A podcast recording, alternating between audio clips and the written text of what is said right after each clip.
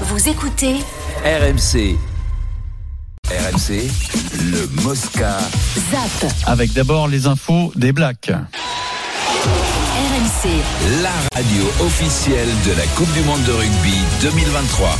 On les suit au quotidien cette semaine, bien sûr, avant le match d'ouverture d'ouverture, pardon, de vendredi avec Léna Marjac à Lyon. Salut Léna. Salut Pierre, salut Vincent, salut à tous. Alors, il y a deux incertitudes euh, qui pourraient être importantes hein, pour le 15 néo-zélandais. Le centre Jordi Barrett et le pilier droit Tyrell Lomax. Qu'en est-il exactement? Les néo-zélandais entretiennent un peu le mystère autour de ces deux joueurs.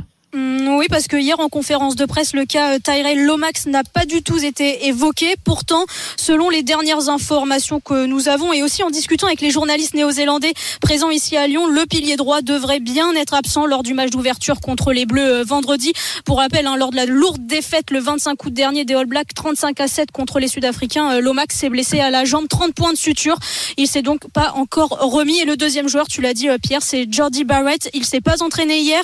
Il est blessé au genou gauche. Il suit toujours des, soins, mais le staff se veut quand même rassurant. Il nous dit ne pas avoir trop d'inquiétude sur son cas. Ce matin, on quand même, on n'a pas eu d'informations supplémentaires. Le staff n'a rien communiqué parce qu'en plus de cela, les All Blacks sont en journée de repos. Il n'y a donc pas d'entraînement et ils restent très très discrets quand même sur leur préparation avant le match face aux Bleus. On espère avoir un peu plus d'infos d'ici la fin de la journée, car une conférence de presse est prévue à 17h30 donc dans une heure avec un coach. On n'a pas le nom encore du coach, mais il y aura deux joueurs, les piliers Ethan de Groot et Ofa Toungafassi. Léna Marjac en direct de Lyon. T'as entendu journée off pour les Blacks, alors qu'aujourd'hui, c'est l'entraînement à haute intensité pour l'équipe de France. Ça va démarrer dans 10 minutes et les premières minutes sont ouvertes au- au- à la presse. public, Donc Julien Landry est sur place. Salut Julien. Salut Pierre, salut messieurs. salut, chasse. A priori, Julien, tu devrais avoir sous les yeux la compo probable pour vendredi soir. Oui, depuis euh, quatre ans que Fabien Galtier euh, fait ses fameux entraînements à haute intensité, il n'a jamais caché euh, sa composition d'équipe, sauf une fois où il avait euh, laissé planer un doute. Donc aujourd'hui, on devrait lever l'incertitude sur la présence ou non de Jonathan Danty au centre de l'équipe de France. On sait que logiquement, il aurait été censé être absent euh, 15 jours suite à sa blessure, mais depuis le début de la semaine, il s'entraîne, en tout cas lorsque la presse est là, avec le chasuble des titulaires. Et lorsque la presse s'en va, il enlève le chasuble pour le donner à Moefana. Donc est-ce qu'aujourd'hui, nous allons voir Moefana avec le chasuble de Jonathan Danty C'est la question à laquelle nous aurons la réponse d'ici 15 minutes. Pierrot, tu as raison. À 17h, Et on l'aura en on direct. te retrouve en Je direct et tu nous diras qui avait les, les chasubles. Ça ne voudra pas dire forcément Évidemment. que ce sera la compo, mais c'est important. Et notamment pour les deuxièmes lignes, parce que ça inquiète énormément. Vincent Moscato, la Ouais. composition de la deuxième ligne. intensité, chaque fois il y a entraînement en intensité, t'as la voiture de l'EDF qui arrive comme ça. Ouais. Sur le côté, comme ça, si ça pète les plombs, boum, les mecs ils reprennent Là, de suite. là, par exemple, t'as peur. T'as un coup de circuit. T'es inquiet quand Bah, tu euh, oui, entends oui, qu'ils vont oui, pas- Non, mais pas direct. Rueil, Malmaison à tout à l'heure. vitesse réelle, mais, mais, pas une grosse opposition. Vincent prend la direction du Grand Ouest. Désormais, nous partons à Perros-Guirec, le nord de la Bretagne. Nous sommes dans les Côtes d'Armor avec Oui. Pierre-Yves Leroux. Bonjour Pierre-Yves. Salut. Salut Pierrot, Salut, salut Vincent, salut à tous. Le Chili dispute sa première Coupe du Monde de rugby et son camp de base est à Perros-Guirec. Alors franchement, ce triptyque là, il n'y avait rien d'évident. Rugby, Chili, Bretagne.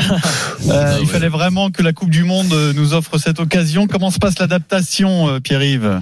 Ah bah écoute, euh, les Chiliens ont tout de suite été euh, dans le bain euh, dimanche, vous l'entendez en arrivant à Perros Guirec puisque la cérémonie d'accueil s'est déroulée au son des bignous et, des bombardes et au rythme de la gavotte. Il faut dire hein, que les condors, c'est ainsi qu'on appelle les joueurs de la sélection chilienne, sont rapidement mis à danser et comme l'explique Iñaki Ayarza, l'un des deux joueurs qui évolue en France, à Angoulême, lui plus précisément, eh bien l'accueil a été très chaleureux. Dès qu'on est arrivé, ils, sont, ils étaient super chaleureux. Les gens, ils chantaient, ils chantaient chi chi chi lé lé lé, c'est un chant typique de nous. Ils nous disaient bonjour à la fenêtre du bus. Chaque fois qu'ils voyaient les bus, les mecs klaxonnaient. Donc euh, je crois qu'on s'est senti très accueillis par Bretagne surtout, et surtout Perros-Guirec. Je crois qu'on ne s'attendait pas à ça. Quoi. Voilà, le, le chi chi chi lé lé lé, euh, c'est ça, hein, écoutez bien.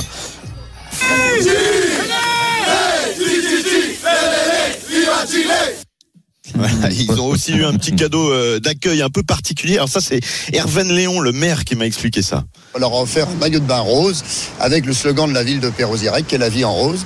Et donc, même hier, ils l'ont mis pour venir se baigner à Trestraou. Donc, euh, je pense qu'ils étaient très contents de ce cadeau très, très particulier. Voilà, ils l'ont étraîné euh, tout de suite. Alors maillot de bain, il faut dire que c'est c'est magnifique ce, ce village de 7500 habitants à l'hiver. Là, il y a 40 000 personnes à l'été. Donc ça fait forcément un peu parler, même s'il y a encore euh, quelques confusions. Est-ce que vous savez qu'il y a une équipe de, de rugby qui est présente Pérou, oui. Chili. Le Chili. Pérou. Oh l'eau. Chili. Le Chili. On entend parler que de ça depuis qu'on est là, et puis je dis le Pérou. Voilà, le Chili, c'est pas le Pérou. hein. Il, y a, il y a des drapeaux bretons, pourtant il y a des drapeaux chiliens aussi un peu partout. Le 12 septembre, il y aura un premier entraînement ouvert au public. Alors j'ai vu Francis, il y a un des touristes que j'ai rencontré qui était pas inquiet du tout sur la qualité du séjour des Condors sur la côte de Granit Rose. Ah bah là ils vont être bien quand même hein, parce que là euh, bah, avec le temps qu'ils ont en ce moment là une petite quinzaine comme ça déjà de beau temps euh, ils vont être super bien ils vont bien manger ils vont bien Ah, ça, c'est parisien, ça. Oui, c'est un parisien. Oui, ils vont bien Ça manger. On rappelle le menu, c'est c'est l'Angleterre, le Japon, euh, l'Argentine. Ça risque d'être un peu indigeste quand même, mais ils auront bien profité à mon avis. Euh, il démarre dimanche à Toulouse face au Japon à 13h. Deuxième match, c'est à Bordeaux face au Samoa. Ensuite, ça sera à Lille euh, contre l'Angleterre. Il termine par l'Argentine à Nantes Très dur 30 parce qu'en plus, ça- Samoa est très bon. Les Samoa sont bons? Oui, ils sont bons. Non, il y a une poule qui est très dure là, entre le Japon et l'Angleterre. Et c'est- Argentine. Argentine. Le Condor- le Condor va se faire casser les ailes, ils vont repartir, ils vont, ils vont grimper Ils vont monter, non. Ah oui, je pense, oui. Après, c'est C'est bien, c'est une expérience pour eux incroyable. Après, c'est la c'est les Condors, Monde, ça. même. Les, les rugbymen euh, chiliens en Bretagne, c'est quand même C'est génial. incroyable. Non, mais après, il paraît que, il paraît que cet endroit est, est- est extraordinaire. Quoi, Merveilleux. Y Ouais, C'est Ah. J'y suis allé une fois, il y a un C'est hôtel euh, sur c'est les gros, les gros rochers là au bord de la mer, merveilleux. Non, non, c'est là-bas. magnifique. Ils sont là d'ailleurs. hein. C'est- c'est là, c'est cet hôtel-là, là hôtel magnifique, Ah avec une descente sur la cet plage hôtel. directement. Ah. Ouais, il paraît que c'est L'équipe très, de France avait ces journées-là, euh, l'équipe de France de foot. Mmh. Avec l'OM, on allait là-bas aussi quand C'est- on joue à Guingamp, c'est magnifique. Elle est moyenne, il y a les- ces hôtels. Nous, on aimerait oui, bien. euh, Pérou, Eh oui, on eh. va- Allez, bah, Vincent, Eh, tiens, il qu'à faire un sport majeur, hein, pas un mais- sport mais- mineur. mais- hein. mais- Eh oui, eh, à un moment donné. hein. Dans dans les ibis. Oui, nous, dans les ibis, au bord de la rocade. À deux, à deux dans les petits lits, ça devait être terrible.